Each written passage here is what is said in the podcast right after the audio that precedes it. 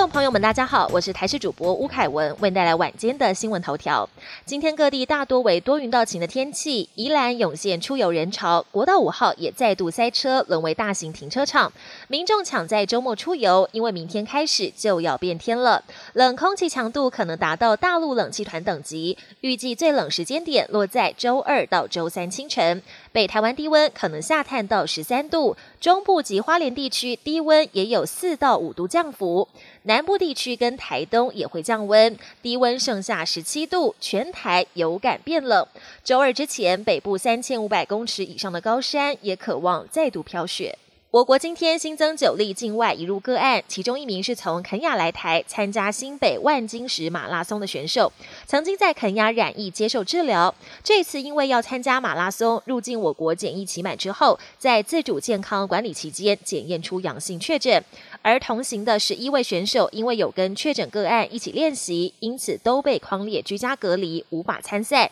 面对边境接连检出有民众染疫，有专家点出，我国应该要超前部署。如果有民众到明年都没有完全接种两剂疫苗，就不得进入公共场所，才能达到催打效果。台北市诊所疫苗接种作业接连出包，北市府也决定祭出重罚。十二号才有二十三人要打第二剂 A Z，被打成了莫德纳；十六号则有民众要打流感疫苗，却被打成莫德纳；十八号又有民众要打流感，却接种到了 A Z 疫苗。台北市副市长蔡炳坤表示，将在院所提出说明后，加速裁罚五到二十五万。至于十八号打错疫苗的松山区诊所，由于没有立即回报，会要求加重裁罚。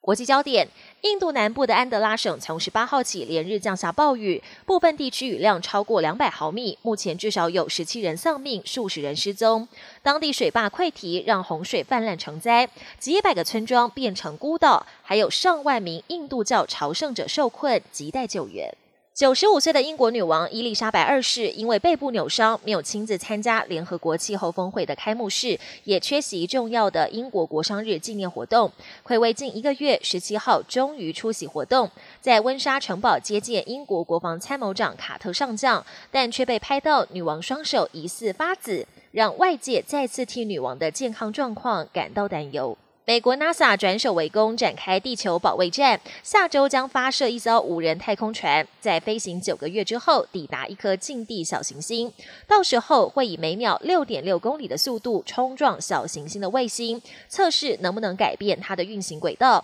科学家将从中取得宝贵数据，研究未来一旦有小行星朝地球飞来，该如何改变它的飞行方向，避免地球遭到撞击。